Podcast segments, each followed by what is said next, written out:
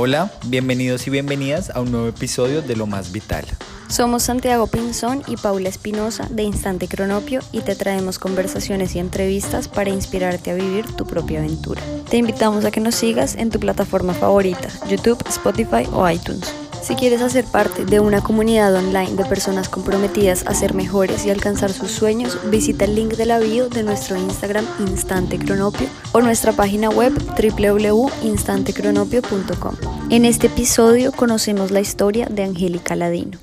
Hola, bienvenidas y bienvenidos a un nuevo episodio de Lo Más Vital. Nuestra invitada de hoy es Angélica Ladino, una colombiana que cuenta sobre Australia en YouTube. Angélica tiene una historia muy inspiradora y emocionante de cómo un título universitario no define quién eres. Tiene además una nueva aventura en camino de la que seguramente nos contará más adelante.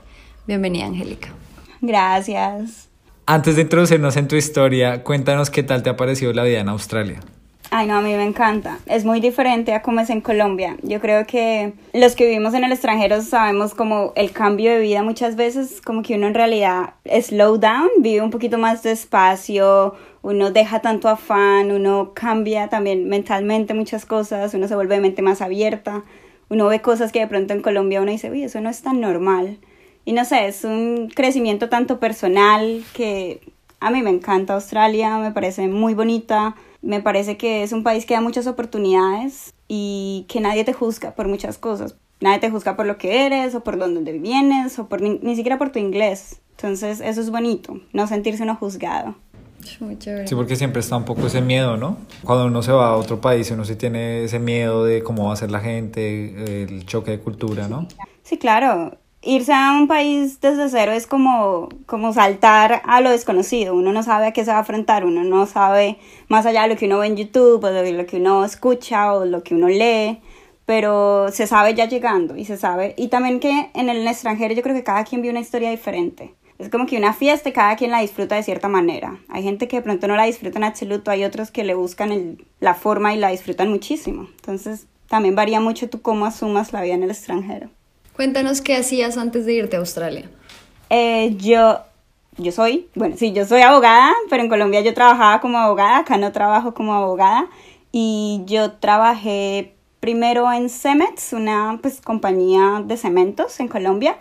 Y después yo trabajé en una alcaldía, pues la alcaldía de la ciudad donde yo nací. Y trabajé en el área de, pues, de contratación y eso. Yo ejercí derecho un poquito antes de llegar a Australia y eso era lo que yo hacía, abogada. ¿Y por qué elegiste el derecho? ¿Qué te motivó a escogerlo?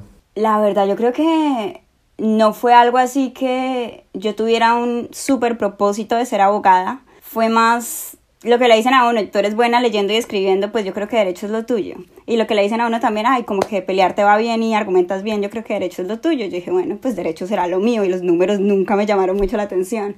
Entonces terminé pues haciendo nada, terminé estudiando derecho y la verdad me encantó, una carrera muy bonita. Yo creo que uno aprende mucho, uno conoce muchas personas y le cambia a uno también la forma de ver el mundo. Uno ve, uno aprende a argumentar y uno aprende a, ver lo bueno y lo malo. Uno aprende como a decir los puntos a favor y los puntos en contra de todo. Y yo creo que ir a la universidad, si tú nunca ejerces tu carrera, te da una estructura mental para toda la vida. ¿Y esos años de universidad qué tal fueron? A mí me gustó, fueron cinco años, pues a ver, no fueron los mejores cinco años de mi vida. Yo soy de una ciudad pequeña, llamada Barranca Bermeja, y yo no estudié en colegio bilingüe. Yo soy de clase medio, o sea, mi familia no, pues, por decirlo, o sea, no sé cómo, no es de clase alta. Yo entré a la universidad por una, no sé si es beca o lo de Ecopetrol. Yo no sé si ustedes sepan que, pues, si tú eres hija de pensionada de Ecopetrol, tú, la universidad Ecopetrol te cubre absolutamente la carrera siempre y cuando tú cumplas con un promedio. Entonces fue un poquito, fue un bastante choque cultural, fue bastante choque de uno ver como clases muy altas y personas muy normales. En ese momento la universidad no era abierta a becas, en ese momento la universidad eran muy pocas personas las que estaban becadas, entonces se veían mucho más esas diferencias. Pero no, aún así yo creo que, pues no puedo decir que encajé completamente, pero yo tuve mi grupo de amigos, yo tuve mi, o sea, yo quería a mis profesores. No hubo algo así que yo diga que, ay, qué difícil o algo así, no. Uno se adapta. Y con los trabajos que nos cuentas como en los años que ejerciste como abogada, ¿cómo te fue? Ay, a mí me encantaba. Yo a mitad, no, yo no, eso no fue a mitad de carrera. Yo creo que estaba en octavo semestre cuando yo hice una, ¿cómo es que se llama eso? Eh, una práctica. O sea, que uno no ha terminado la carrera, sí, yo creo que es práctica, uno no ha terminado la carrera, pero uno se toma seis meses para trabajar. Y yo le dije a mi papá que me iba a hacer una práctica porque yo quería saber si me iba a gustar o no esta vaina. Entonces mi papá me dijo, bueno, entonces tómate, tómate seis meses. Y empecé a buscar trabajo así desde cero, presentando hojas de vías en todos lados. Y yo presenté muchas empresas y uno iba a las entrevistas cuando pues me presenté en Cemets, había una convocatoria. Yo fui, pasé como tres entrevistas y me dijeron, ya empiezas la otra semana. Y yo creo que trabajar antes de haberse graduado fue una experiencia única. A mí me encantó. Yo trabajé en un proyecto que se llamaba, no sé si ustedes se acuerdan, pero hace un tiempo hubo el tema de las viviendas gratis, que el gobierno pues regaló viviendas y las empresas constructoras, una de esas fue Cemets y yo era el área, pues eh, la parte legal de la entrega de viviendas. Entonces yo iba a los pueblitos o a las ciudades y hacía toda la nomenclatura, hacía las escrituras, hacía todo el proceso pues legal detrás de entregar esas casas y fue un trabajo muy bonito porque yo era al final la que les entregaba las llaves a la gente que recibía esa casa por primera vez y no sé, era un trabajo que lo llenaba uno y yo decía, ah, tan bonito y como ver esa felicidad, yo decía, pero yo no soy, y ellos decían como, gracias señorita, yo, yo no fui, o sea, yo simplemente te estoy entregando la escritura porque pues es mi trabajo haberlo hecho, pero muy bonito, o sea, yo creo que mi primera experiencia laboral fue algo que uno dice como que, wow, el derecho sirve, como que el derecho da cosas bonitas, pero yo no lo seguí haciendo y, tampoco me afecta no haberlo seguido haciendo. Y la razón por la que no pude seguir trabajando ahí fue porque yo tenía que trabajar un año, estudiar un año más, entonces tenía que graduarme de la carrera. Mis jefes me dijeron, sigue acá trabajando, no sé qué, pero uno en, o sea, uno en los Andes, uno estudia de día, no es algo que uno diga, ah, yo estudio de noche y trabajo, entonces y yo les dije, pues me tomaré un año y después miro y al final pues no, no, no pasa, no es que uno vuelva. O sea que por lo que veo, esos años de universidad, de la práctica, tú estabas contenta con el derecho, no, no tenías como conflictos grandes con, con lo que era el derecho y su práctica. No, la verdad que no. Yo creo que yo me adapto muy fácil a la que yo haga. Eh, no importa la carrera o no importa el trabajo que yo esté haciendo, yo creo que es mm, algo más de uno más que de la actitud, o sea, es como la actitud que tú le pongas, es como tú te vas a sentir. Pero algo sí que no me gustaba mucho del derecho es los horarios de oficina y el tema de que en Colombia, vivir en Colombia o vivir en la capital, que era donde yo vivía, eh, desplazarte una hora y media para llegar a tu trabajo, estar ahí todo el día, no poder como que la hora de almuerzo, hacerla súper rápido y después sales de ahí, pero llegas a tu casa hasta las 8 de la noche. Entonces al final como que uno no tiene tiempo para despertar pasiones, uno no tiene tiempo más allá que para trabajar, trabajar y trabajar, más allá del fin de semana. Y si ustedes, pues, bueno, en el tema de derecho tú sabes que de pronto uno muchos sábados trabaja no es tanto que no me hubiera gustado la carrera, sino que no me gustaba el estilo de vida y lo agotado que podía ser para ti el hecho de no tener tiempo para ti mismo. Era eso. Me siento totalmente identificado porque a mí el derecho me gusta, eh, no me gusta de pronto como el derecho de, litigar y esas actividades, pero el derecho tiene muchos campos y a mí me gusta, pero no me gustaba era el estilo de vida de, de Bogotá. Sí, yo creo que Bogotá es una ciudad que agota, y las grandes capitales del mundo, no solamente Bogotá, yo que diría que lo mismo pasa en Nueva York, lo mismo pasa en la, la, ciudad grande a la que tú vayas y vivas. Y también pues el tipo de trabajo que tú tengas.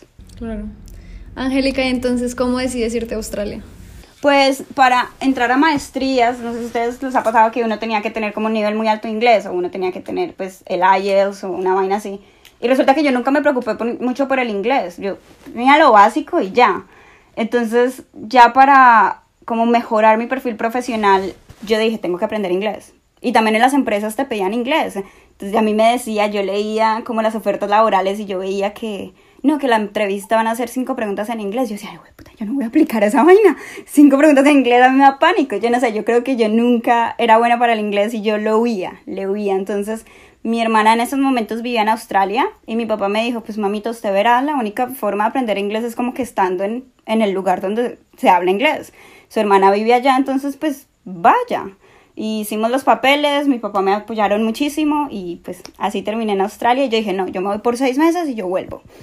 Y después esos seis meses se convirtieron en un año y yo vuelvo. Y después el año acabó y cuatro y medio. ¿Y por qué decidiste quedarte? ¿Y cuál fue la reacción de tu familia que tú dijeras, alargo mi estadía acá? No, yo creo que mis papás fueron muy comprensivos y ellos si lo ven a uno feliz, ellos son felices. Mis hermanos sí son un poquito más como usted estudia una carrera, ¿qué va a hacer con su vida? pero yo les decía, o sea, yo no tengo afán. Si yo estoy viviendo bien, soy feliz con lo que estoy haciendo, eso es a mí lo que me importa. Entonces, yo tomé la decisión de quedarme y yo creo que ha sido una de las mejores decisiones que yo he tomado. Yo soy muy feliz acá. Incluso, pues, a pesar de haber estado en Colombia y con mi esposo tuvimos la oportunidad de pasar todo este virus en Colombia, decidimos hacer lo posible por volver, porque acá es nuestra casa, o sea, Colombia siempre será mi hogar, pero mi, mi casa actual es Australia. Hicieron lo posible y lo imposible. sí, o sea, eso fue una osadía y, y llegamos, llegamos el día antes de que cerraran fronteras, tanto allá como acá y lo logramos, o sea, y todo pasa por algo también. Claro, a mí me gustaría preguntarte si hay un momento puntual en el que tú dijeras, no, yo no me quiero devolver, me quiero quedar, o si simplemente se fue prolongando la estadía y no fue un momento en el que tuvieras como tal que tomar una decisión. Yo creo que no fue un momento que me hizo tomar la decisión, fue más el hecho de que me acostumbré mucho al estilo de vida de Australia y yo no me veía de nuevo en Colombia teniendo un horario de oficina o teniendo una vida en Colombia como la tenía.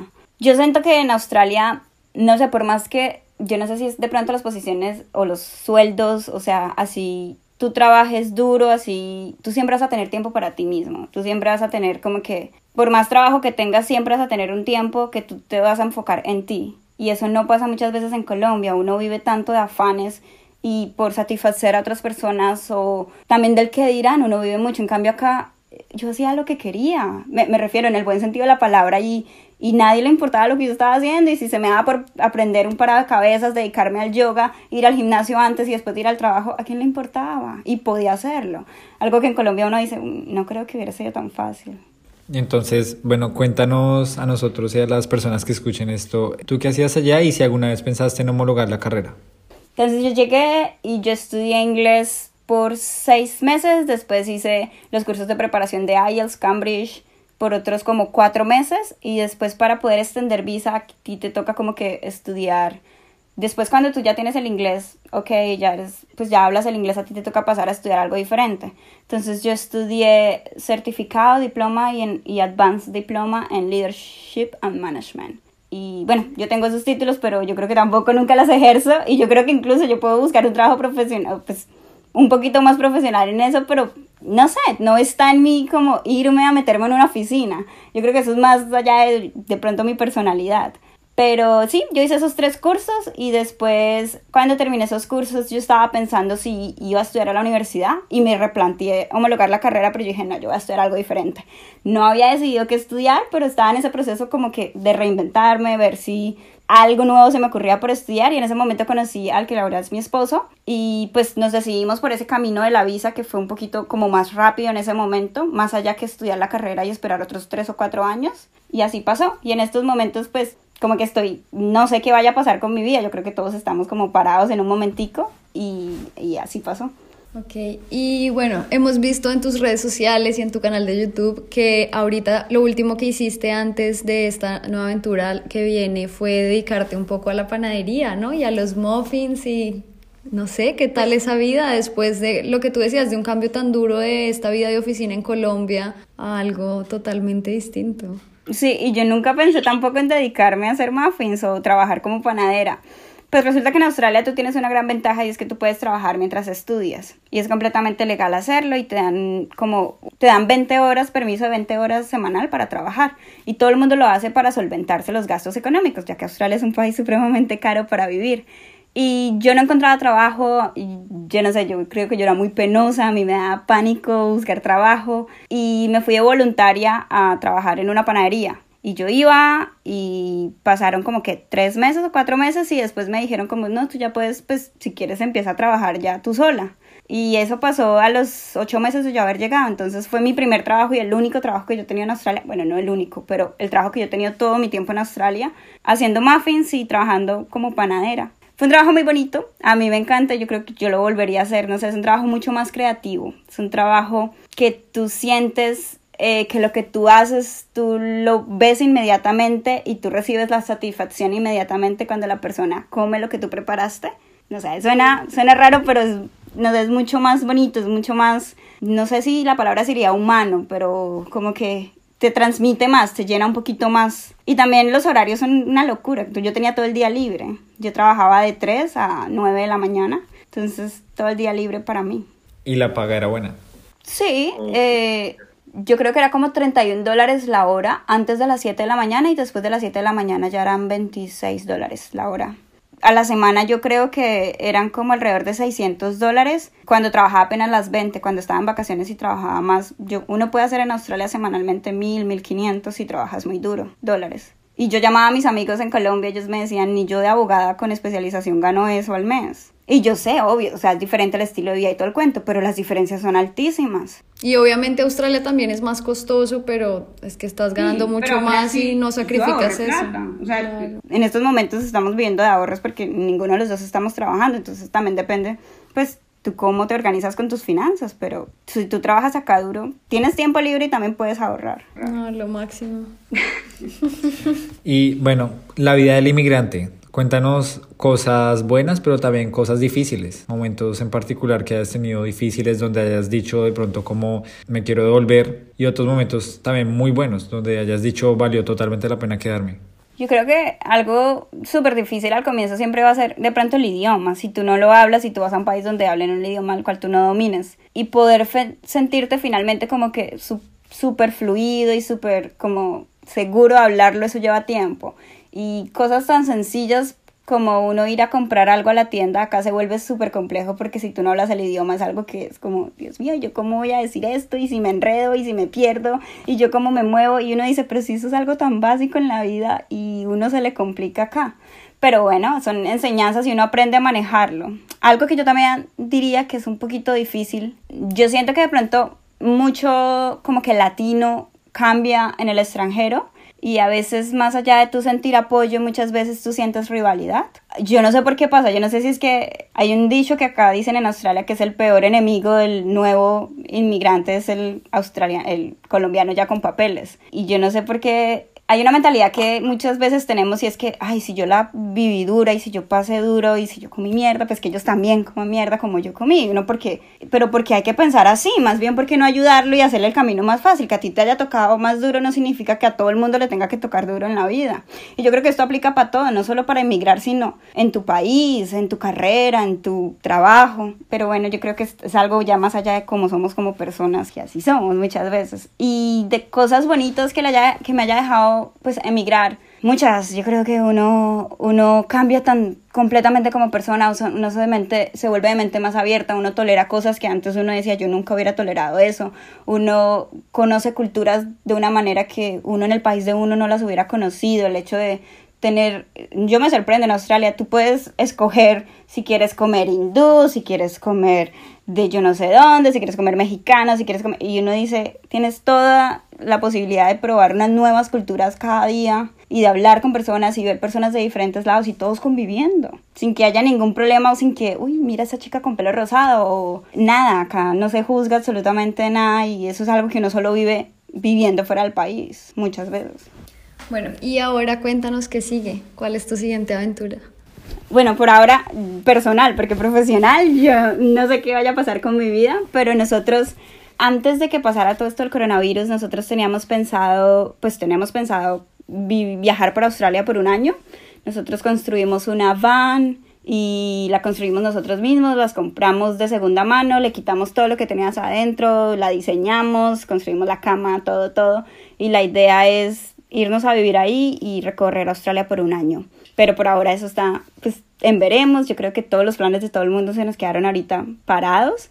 Y nada, esperar. La van está ahí esperando y nosotros seguimos con el plan. Apenas todo esto pase y uno pueda manejar o se abren las fronteras en Australia, lo vamos a hacer.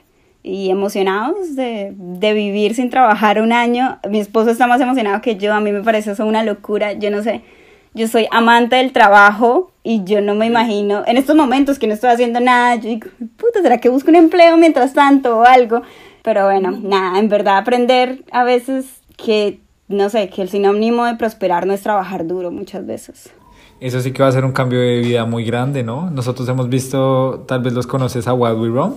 Sí. Sí, y ahí se ve pues todo, todas las cosas cambian, ¿no? De, desde cómo se, cómo se baña uno, cómo comen, cómo duermen. Es una vida de verdad distinta. Es en verdad vivir más modestamente, es vivir sin lujos, es vivir con lo necesario. O sea, nosotros empacamos nuestra vida en una cajita, cada uno tiene una caja con la ropa que va a llevar y ya, y un jean, tres camisas, una pijama y para de contar. Entonces, eh, sí, va a ser algo muy interesante y sacrificar las comodidades porque por más que queramos en nuestra nueva casa no nos podemos ni siquiera parar completamente porque es muy bajita. O sea, entonces toda la vida va a pasar afuera, pero si un día está lloviendo, tenemos que estar todo el día adentro. Va a ser un cambio de vida interesante y va a ser como un reto que vamos a ver qué nos enseña, pero bien emocionados estamos. Muy chévere, además lo vas a estar compartiendo en tus redes sociales, ¿no? Si a alguien le interesa seguir esta experiencia, eh, al final hablamos de dónde te puede encontrar. Bueno, también yo quería preguntarte cómo ha sido la experiencia de compartir tantas facetas de tu vida en Australia en las redes sociales, ¿no? Porque eres activa en YouTube y en Instagram. Sí, pero eso empezó hace apenas un año y no sé, a ver, ¿cómo ha sido compartir mi vida en las redes sociales? A ver, yo creo que todos quienes creamos contenido y nos ponemos allá afuera, crear contenido es uno sacar como un poquito de uno ahí afuera y allá afuera para todo el mundo, para en cualquier lado te van a ver, en cualquier lado te van a oír y vas a recibir comentarios muy lindos de gente que se siente súper identificada contigo, que te apoyan todo lo que haces. Pero también vas a, vas a recibir el otro lado los comentarios, los que, que no son tan bonitos, que te hacen a veces pensar, ¿será que vale la pena uno compartirlo todo y exponerse tanto afuera? Pero yo creo que eso siempre va a pasar y ese es el riesgo y el precio de lo que que nosotros los que creamos contenido y nos exponemos ahí, pues llevamos. Y nada, vivir con lo positivo, o sea, es fácil decirlo, pero un comentario negativo le daña a uno el día, eso es, eso es cierto. Y toca es en verdad tratar de omitirlos por más difícil que sea y quedarse con los bonitos y lo positivo y que uno le está ayudando a alguien. O sea, yo creo que todos los que creamos contenido de alguna forma estamos haciendo algo para alguien y yo siempre he dicho, cuando yo hago mis videos de YouTube de Australia y explicándoles algo a alguien, yo digo, una sola persona que le haya servido este video eso es suficiente. O sea, al final, ¿qué importa tantas vistas? ¿Qué importa cuántos likes? Sino una sola persona que en verdad dijo, uy, yo necesitaba saber eso. O, qué bueno, ahora ya sé cómo hacer eso. Ya, uno se da por servido. En verdad, las 10 horas de edición, las 10 horas de grabación y todo eso vale con esa ayuda que uno hizo. ¿Y a ti cómo empezaste a compartirlo y qué te llevó a hacerlo? Yo creo que ahí tuvo mucho que ver mi marido, porque él me dijo, ay, ¿tú por qué no abres un canal de YouTube y cuentas pues lo que estás haciendo y que vives acá? Y yo le digo, pero ¿quién se va a interesar por mi vida? O sea, somos muchos que estamos viviendo así, o sea, ¿qué, tengo yo que ofrecer y qué tengo yo que contarle a alguien? No creas, o sea, hay gente que en verdad quiere emigrar como tú, hay gente que de pronto piensa en Australia como opción y pues, que busquen en internet, ya hay muchos. Y él siempre me dijo como que siempre hay muchos haciéndolos, pero nadie tiene tu historia igual que tú. Y es algo que uno los que creamos contenido siempre se nos olvida y es que por más que hayan cientos de personas hablando de lo mismo, tú eres tú con una historia y un punto de vista y una forma de hacer las cosas como tú solo la haces. Y que esa forma como tú lo haces o como tú tengas que contar o tu propia historia de vida, eso es lo que le va a llegar a ciertas personas. Entonces no importa al final cuántos hay, no importa que también los otros lo hagan o que tanto recorrido los otros lleven, tú vas a estar ahí, tú vas a estar empezando y vas a estar aprendiendo y le estás ayudando a alguien. ¿Y qué mensaje te gustaría dejarle a las personas que estén escuchando esto, pues teniendo en cuenta la historia que nos acabas de contar? Pues alguien que esté con una crisis en su carrera o alguien que esté pensando en sería chévere ir a estudiar a otro país o a vivir a otro lado. Yo creo que si alguien tiene una crisis en, en su carrera, yo creo que a veces es mejor tenerla que no tenerla. Digamos, yo no la tengo clara. Yo en estos momentos tengo un título de derecho, acá he trabajado como panadera y tengo como esas dos profesiones ahí, pero yo no la tengo clara y al final me encanta no tenerla clara y me encanta no tener como un objetivo tan fijo o decir que yo encasillo en esta profesión porque eso me da la posibilidad también de explorar cosas nuevas y decir si mañana quiero empezar a estudiar diseño, pues lo estudio y quién le va a importar a quién, más que a mí. Entonces yo siento que el estar perdido es también de pronto el, no sé, el mejor camino para encontrar los otros caminos que tú de pronto, de pronto puedas hacer. Yo siento que en verdad no pasa nada estar perdido, no pasa nada no tenerla clara, porque eso te va a ayudar a explorar cosas que tú, si la tuvieras muy claras, jamás hubieras pensado en explorar. Pues tal vez justamente ese es tu mensaje, ¿no? Que no hay que tenerla clara, sino que hay que explorar y tener libertad para hacerlo. Sí, sí, y, y, ser flexibles, tener como que en verdad que quisiéramos probar algo nuevo y arriesgarse a hacerlo, no prestarle atención que diga el papá, que diga el tío, que digan los de la universidad, si a ti se te da mañana con un título de derecho empezar a estudiar actuación, pues hacerle. ¿Qué tal que, que descubras cosas que jamás hubieras pensado hacer en tu carrera de derecho y que te guste y que sea tu nuevo propósito en la vida? Y que has tenido, que has tenido el apoyo de tu marido, se nota que es una persona que, que de verdad ha sido importante para ti, ¿no? Sí, él, él me ha ayudado mucho, una persona yo considero muy inteligente. Y lo más sorprendente es que él, él nunca fue a la universidad, o sea, él aprendió todo por él mismo y yo me sorprendo tanto en Australia que pasa eso y es que es más la gente que no va a la universidad que la gente que va y ellos aprenden mucho acá por ellos mismos, aprenden habilidades por ellos mismos y se hacen una vida ellos mismos sin pasar por una institución y aún así eso les enseña, no sé, como valores muy grandes que uno a veces que uno estudió cinco años allá y uno como que, ¿y por qué ellos hacen eso y uno no hace eso? Entonces a veces de pronto el pasar cinco años en una en, no sé, en un claustro universitario no te va a hacer más ni te va a enseñar más que no haberlo pasado. Es verdad. Si tuvieras que volver a hacerlo todo, ¿cambiarías algo? Mm, yo creo que yo emigraría más joven. si tuviera la posibilidad y si sabría que es en verdad, no sé, dejar el miedo y, y venirme más joven, como que tener la posibilidad de abrir esa mente desde más chiquita, yo creo que eso lo me hubiera cambiado un poquito más, pero bueno, no es tarde pasó y pasó, pero sí, yo creo que perder ese riesgo de pronto a dejar las comodidades que tú tienes, el estilo de vida, tu día a día cotidiano que te encanta y salir y pronto hacer algo nuevo y dejarlo todo y empezar de cero, yo creo que eso es algo que, que yo haría más joven si pudiera. Y a las personas eh, que, que, piensan que para explorar el mundo así requieres mucho dinero, ¿qué les dirías? Muchas personas dicen como, ay, sí, muy bonito viajar, soñar, pero ¿qué pasa eh, que yo que no tengo dinero, que tengo que tener un trabajo, que tengo que cuidar personas? ¿Tú crees que es posible hacerlo sin tener tanto dinero? Yo creo que es posible, yo creo que es, es más que todo de tu organización, porque, a ver, yo no soy acá la súper súper, ¿cómo se dice? Como experta en finanzas, pero muchas veces mucha gente dice, yo no tengo dinero para viajar, yo no tengo dinero para hacer esto que tanto quisiera, pero esa misma gente es la que se toma un café a diario de 5 dólares, esa misma gente es la que se compra una maleta que le cuesta 300 dólares y uno dice, pero oye, ¿y dónde está la plata que no tenías? Entonces muchas veces es de cuestión de ahorrar y de saber en qué gastar mis amigas les encanta comprarse la, cada semana, mejor dicho, cada temporada nueva la ropa que sale y yo les digo, pero esas mismas me dicen, ¿y tú por qué viajas tanto y a mí no me alcanza la plata? Entonces uno dice, ¿y, en qué te la estás gastando? De pronto si ahorraras un poquito más, pero ¿quién es uno para decirle a alguien, aprende a ahorrar? Es algo que, que cada persona tiene que ver en sus propias finanzas cómo funciona. Entonces, más allá de que no tengo dinero para viajar, yo creo que es de pronto, mira en qué estás gastando tu dinero, porque de pronto el dinero sí lo estás produciendo, pero como no lo sabes gastar bien, pues no te va a alcanzar para viajar. Y Australia es un país caro, eso sí hay que decirlo, y hay que organizarse financieramente para venir acá, pero una gran ventaja es que acá se puede trabajar y eso no lo tienen en otros países. Entonces, con una visa de estudiante tú puedes trabajar acá y, y en verdad alcanza, si te organizas bien económicamente. Bueno, y para finalizar la entrevista queríamos saber si hay algún consejo que tú le podrías dejar a alguien que te esté escuchando y que esté interesado en tu historia porque se pueda sentir identificado. No, que se arriesgue, que se arriesgue. Es que muchas veces nos cegamos nosotros mismos y nos casamos con el estilo de vida que tenemos y creemos que va a ser para toda la vida. Pero es que ¿quién te dice a ti que va a ser para toda la vida más que tú que te lo estás diciendo? O de pronto la misma sociedad te dice que es para toda la vida, pero si tú no quieres, si tú no te sientes bien, si en realidad te levantas y dices, qué mamera ir a trabajar, pues de pronto si está pasando algo no tan bonito en esa, en esa área que tú de pronto necesitas un cambio.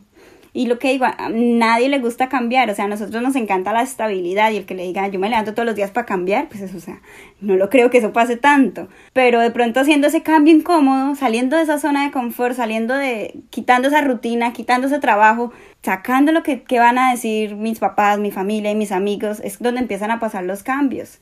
Y yo creo que también muchas veces no hay que salir del país, o sea, no, la solución no es migrar. Puede pasar el cambio dentro de tu propio, no sé, dentro de tu propio país, dentro de tu propia rutina, simplemente dejando esa rutina y diciendo, no me voy a tomar un año libre o me voy a experimentar con algo nuevo o voy a meterme a este curso y voy a aprender algo nuevo y de pronto ahí empiezan a ver los cambios. A mí me tocó la dura y de pronto ustedes también que salieron del país y dijeron, ay, pues sí, voy a hacer algo nuevo con nuestras vidas, pero de pronto si hubiéramos pensado un poquito diferente, ni siquiera saliendo del país lo necesitábamos. Sí, y yo creo que darse cuenta que hay muchas, muchas maneras distintas de vivir que uno ni siquiera se imagina, ¿no? Por eso nos gusta harto tu historia, porque de verdad ahora vas a, vivir en una van que uno no se lo imagina hasta que no lo conoce.